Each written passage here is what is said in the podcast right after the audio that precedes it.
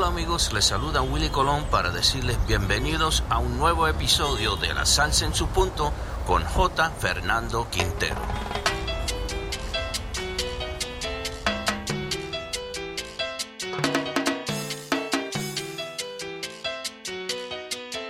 Amigas, amigos, ¿qué tal? Bienvenidos. Estamos ya en un nuevo episodio de La Salsa en su punto. Este es el número 3, dedicado a Tito Gómez. Antes de continuar con nuestros invitados y haciendo uso de la buena memoria para exaltar el nombre de Tito Gómez, quiero agradecer la respuesta de todos ustedes para nuestros episodios. No vamos a dar cifras, pero en una semana llevamos muchísimas reproducciones. Hay un detalle que sé que ustedes me van a ayudar a mejorar y es el tema de los suscriptores, el tema de los seguidores. Miren, los salseros nos preocupamos muchísimo por la alta figuración de los cantantes y los artistas de géneros como el reggaetón, por ejemplo. Aparecen por todo lado. Pero eso tiene una explicación y se las voy a dar. El salsero el artista salsero, porque aquí hay que distinguir el público que le gusta la salsa y los artistas salseros que son otra cosa. Yo me voy a referir a los artistas salseros, no al público. Y generalizando, porque habrá excepciones contadas, pero las hay, el artista salsero para las redes sociales es un perezoso, dejado, sabiendo que hoy el mundo tiene las manos, los pies, la cabeza y el corazón puesto en el celular y ellos no trabajan las redes sociales. Siguen con el chip viejo y después salen a llorar que porque no los contratan o porque su música no la conoce la nueva generación. Son perezosos. Y les voy a dar un ejemplo real.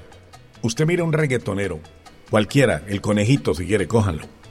Te muestra el chocolate en Instagram, te muestra el pan, te muestra la mantequilla, después sale desayunando, luego sale cepillándose, luego que almorzó, luego que está viendo en la tarde, te da razón de todo. No estoy diciendo que el artista salsero deba copiarlo al pie de la letra, no.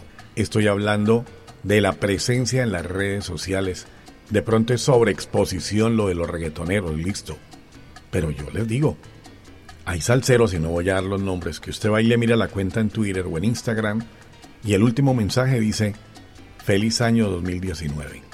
¿Mm? Y estamos en abril. Son perezosos. Entonces, que esa pereza de algunos artistas salseros para lo digital no se les contagie. Si decidimos escuchar los episodios de La Salsa en su punto, hagamos la tarea completa. Bajemos la aplicación de Spreaker o la de Spotify. ¿Eso cómo se escribe? En la carátula del episodio, ahí están los logos ahí queda claro cómo se escribe. Y una vez baje la aplicación, dele clic a seguir. Y cuando terminen de escuchar los episodios, compartan. Hasta con los enemigos, compartan. Bienvenido al siglo XXI. Hagan la tarea completa y mi Dios les pague. La salsa en su punto.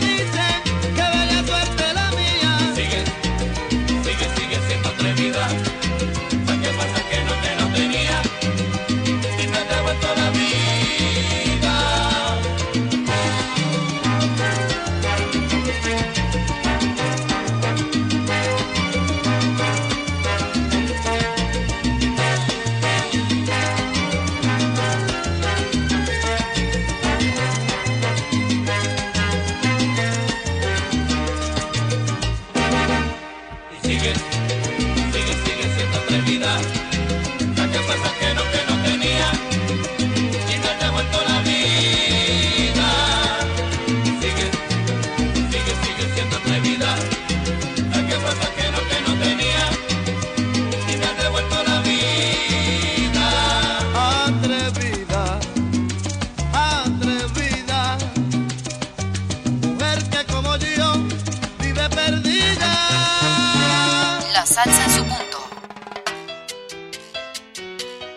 Gracias a Álvaro Cabarcas Pelusa por estar allí paciente en el Skype, mientras estábamos aquí saludando a la gente en la apertura de este nuevo episodio.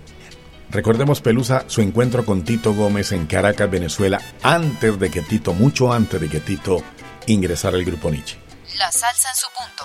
Recuerdo que en un viaje a Venezuela, siendo yo pianista de la orquesta de Juan Piña y estando este muy pegado en el ámbito de la música tropical, eh, tuvimos algún tipo de baile en un hotel famoso que se llamaba el Hotel del Ávila. Era un hotel de cinco estrellas que quedaba en el Cerro del Ávila, en un sector exclusivo en Caracas. Y allí arriba un hotel hermosísimo, y allí fue el baile con la Villos Caracas Boy, eh, eh, la orquesta de Juan Piña, y había otro grupo de salsa que no recuerdo quién era, pero Tito Gómez llegó esa noche allí y se subió a cantar con ese grupo. Inmediatamente que yo vi a este hombre cantando allí, me llamó la atención, eh, no solamente por su forma de cantar, sino por su registro tímbrico. Y yo me quedé allí parado mirándolo, escuchándolo, y cuando él se bajó de la tarima, nos saludamos. Y, yo le pregunté, pues obviamente, de dónde venía y cosas por el estilo. Y él me dijo quién era. Fue una conversación muy ligera y después la vida nos encontraría más adelante en el grupo Nietzsche, obviamente con todas sus capacidades vocales intactas y con toda la experiencia que había acumulado a través de los años en las tarimas del mundo. Pelusa estaba mencionando el Ávila, el cerro ícono de Caracas, Venezuela. A Pelusa le correspondió conocer el hotel, el salón, todo activo. Yo llegué a Caracas cuando ya estaba abandonado. Y le regalo un detalle. El presidente era Hugo Chávez. En ese momento me dijeron que la idea que tenía Chávez era poner un teleférico desde Maiquetía, donde está el aeropuerto, hasta el Ávila. Es decir, que la intención era que usted se bajara del avión como turista y de una vez lo empacaban en el teleférico para arriba al Ávila, habilitar o reabrir el hotel y se ahorraba usted la subida hasta Caracas. De toda esta historia, porque hasta Chávez no está, lo único que queda es el cerro, el Ávila. Tú no sabes la tristeza que me embarga. La salsa en su punto. No sabes cómo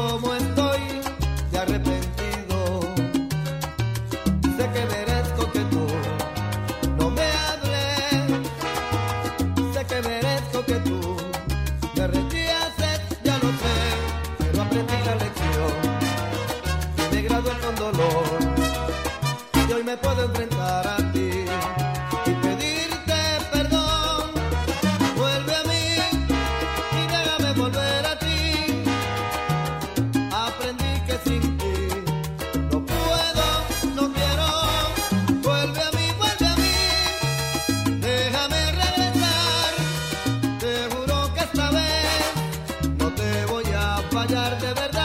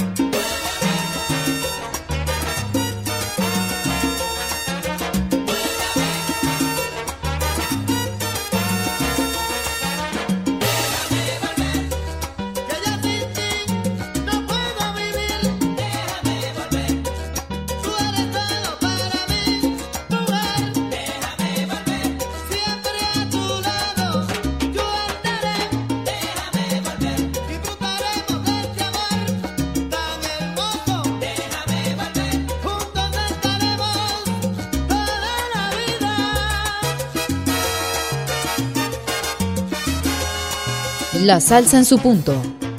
Presenta J. Fernando Quintero. No olvides darle like y suscribirte a nuestro canal de Spreaker. Por acá en otro de los dispositivos tengo otro invitado muy reconocido en el ámbito discográfico, ha ocupado los más altos cargos de la compañía Codiscos, muy acertado a la hora de elegir los artistas para grabar. Fernando López tiene un reconocimiento a nivel de la discografía, a nivel de los medios, a nivel de los artistas. Gracias Fernando por atendernos y la pregunta que le voy a hacer es predecible. ¿Qué significó que representó Tito Gómez tanto para la casa disquera Codiscos como para el grupo Nietzsche? La salsa en su punto. ¿Qué tal mi querido amigo J. Fernando Quintero? ¿Qué tal oyentes de La Salsa a su punto? Les saluda Fernando López de la compañía Codiscos. Hablar de Tito Gómez hay que empezar por hablar de Jairo Varela, porque este era un genio, era un innovador y era un creativo indiscutiblemente. Eh, y en el año 1987, 1988, Jairo tenía una sorpresa grande para los amantes de la salsa y en especial para todos sus seguidores. Y es cuando incluye dentro de su producción una linda voz, en especial en esa producción Tapando el Hueco. Era nada más y nada menos que ese gran cantante boricua Tito Gómez. Y con esta producción pues le tapó la boca a todo el mundo debido a que la gente esperaba que esta agrupación se viniera menos porque todos sus músicos se habían retirado. Y fue una sorpresa cuando sale con esta innovación de haber incluido un nuevo cantante conocido porque era el cantante de Rey Barreto y de la Sonora Ponceña, pero jamás se imaginaba que iba a estar perteneciendo a una agrupación colombiana. Pues con Jairo Varela se hizo esta fusión de unos lindos arreglos, unas lindas letras, acompañadas de una linda voz como fue la de Tito Gómez. Y fue una sorpresa grande para todo el mundo, en especial eh, las ventas que fueron increíbles. Esto dio pie a un disco de oro y bueno, y muchos éxitos y una em, consolidación del grupo Nietzsche, yo diría que a nivel mundial. La partida de Tito fue una pérdida grande para la música en especial para la, salsa y el vacío que nos ha dejado es un vacío inmenso. Y para la compañía, pues eh, hablar de Tito Gómez es sin lugar a dudas una de las mejores voces que han pasado por esta casa disquera.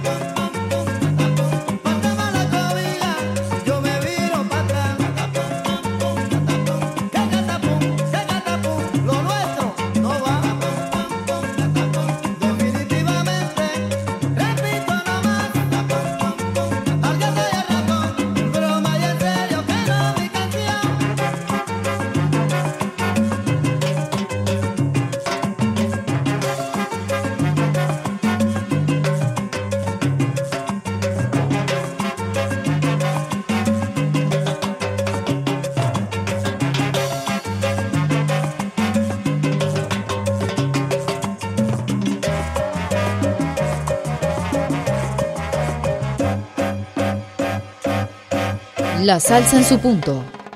Presenta J. Fernando Quintero. Edgar Diago fue Boy del grupo Nietzsche.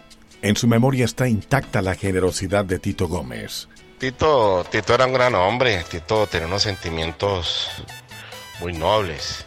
Imagínate que una vez íbamos en, un taxi que él siempre contrataba acá en Cali, un viejito el que le hacía todas las carreras. Íbamos así, de repente paramos a, comprar la cerveza porque a él le gustaban mucho las cervezas verdes. En veces, me acuerdo el nombre de la cerveza. Eh, y según un señor ahí, pues como triste, el señor llorando, preocupado, ¿no? El, Tito le causó admiración a esa vaina y bueno, este señor qué le pasaba y le pregunta, y entonces el señor le dice que es que no sabe qué hacer porque todavía le falta un dinero para pagarle el semestre a la hija y tenía que pagarlo al día siguiente. Pues mira, Tito sacó del bolsillo un millón de pesos que le hacía falta al señor y se lo regaló. Mira, de ese tamaño era el corazón de Tito Gómez. Imagínate eso. Nos quedamos nosotros, pues no aterrados porque Tito nos tenía acostumbrados a eso, ¿no? Pero ya la cantidad fue un millón de pesos, sí, ¿no? Ni yo ni el señor nos lo pusimos porque esa era la voluntad de él, que su corazón le dictaba, que ese hombre era muy noble. La salsa en su punto. El parecido entre Juana Díaz y Cali se lo encontró Tito Gómez. Qué amor el que despertó Cali en Tito Gómez, Pelusa. Mira, cuando yo lo conocí en Venezuela, él cantaba con la orquesta Amistad. La orquesta Amistad había sido formada por Chuito Narváez, que era el pianista de la Dimensión Latina que se había retirado y había conformado su propio grupo que se llamaba la Orquesta Amistad, con Rodrigo Mendoza. Los Rodrigo Mendoza y Chuito y Tito Gómez hicieron la, Orquesta Amistad. Eh, Tito Gómez en un viaje a Venezuela, no sé si con, qué orquesta se quedó, y, conformaron esta, esta banda nueva que te estoy diciendo. Y ya él había, estuvo dos veces con La Ponceña, estuvo con Ray Barreto, estuvo con la terrífica. Es más, cuando se fue la primera vez de la Ponceña, se fue la terrífica. Y obviamente la terrífica era algo así como, como una competencia, había, había como una competencia, pues una especie de competencia ahí entre Ponceña y es lo que entiendo según lo que él me contaba Tito. Y posteriormente a eso volvió otra vez a la Ponceña en una segunda oportunidad.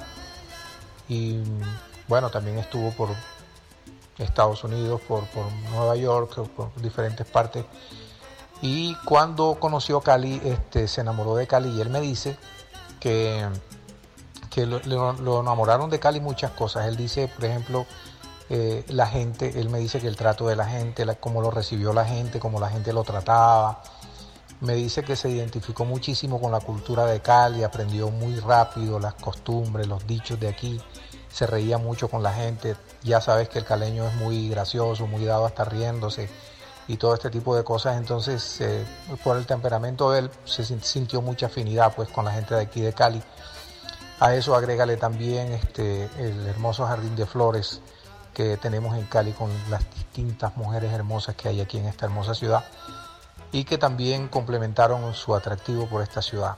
Eh, la gastronomía también hizo lo suyo y en todo tiempo y en todo momento él decía que se sentía espléndidamente bien en la ciudad de Cali y que se sentía como en casa, que eh, cuando él estaba aquí en Cali él sentía que estaba en su casa y cuando se refería a su casa estaba refiriéndose exactamente al pueblo de Juana Díaz, Puerto Rico, donde había nacido un 9 de abril de 1948.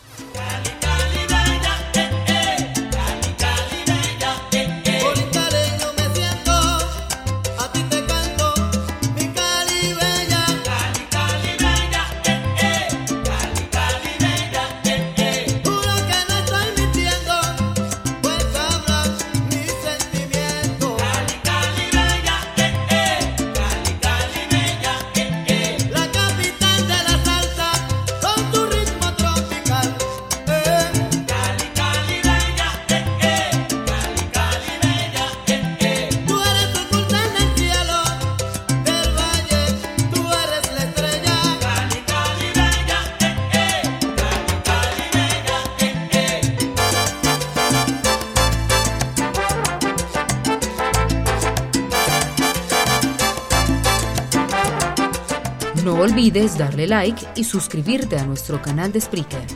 La salsa en su punto. Ya ha llegado el momento de darle la bienvenida a un excelente periodista y a un gran amigo, Álvaro Miguel Mina, el negro Mina, ya en el presente disfrutando de un merecido descanso, muy reconocido en Cali, en el Valle, en Colombia y en muchos lugares del mundo. Salcero por antonomasia, estuvo en el último domingo de Tito Gómez parado en la entrada de la clínica Valle del Lili al lado de Álvaro Cabarcas Pelusa y al lado de Jairo Varela, esperando que salieran los médicos o el médico a contar qué había pasado con Tito Gómez. La salsa en su punto. Pues mi querido J. Fernando, hay que decir que efectivamente eh, Tito Gómez, a quien recordamos hoy, eh, su última presentación la hizo en Cali, en Changó. Eh, ahí estuvimos en esa presentación y de ella participó una señora conocida como la abuela salsera de Bucaramanga, una señora de más de 78 años, al cual con Tito le logramos conseguir en el programa que hacíamos de salsa con Ley Martín los pasajes y Tito le consiguió el hotel aquí en la ciudad de Cali y la, lo vio cantar esa señora se sabía todas las canciones de Tito Gómez, pero la, última ya presentación de Tito Gómez en Tarima la hizo en la ciudad de Pereira. Ese domingo ellos eh, vinieron, se quedaron aquí, ellos compartían el mismo hotel con Osvaldo Román, un hotel que está en la autopista suroriental con 52. Él allí y le dijo a Osvaldo Román, aguántame que ya voy a tomar los alimentos y desafortunadamente eh, sufrió un paro cardíaco, fue trasladado a la Fundación Valle de Lili y allí falleció hacia las 12 y 20 de la noche de ese día domingo para amanecer lunes. En ese instante... Esta historia continuará. Mientras haya barrio, habrá salsa. La salsa en su punto. La salsa en su punto. Presenta J. Fernando Quintero. Una realización de Bien Sonado Radio.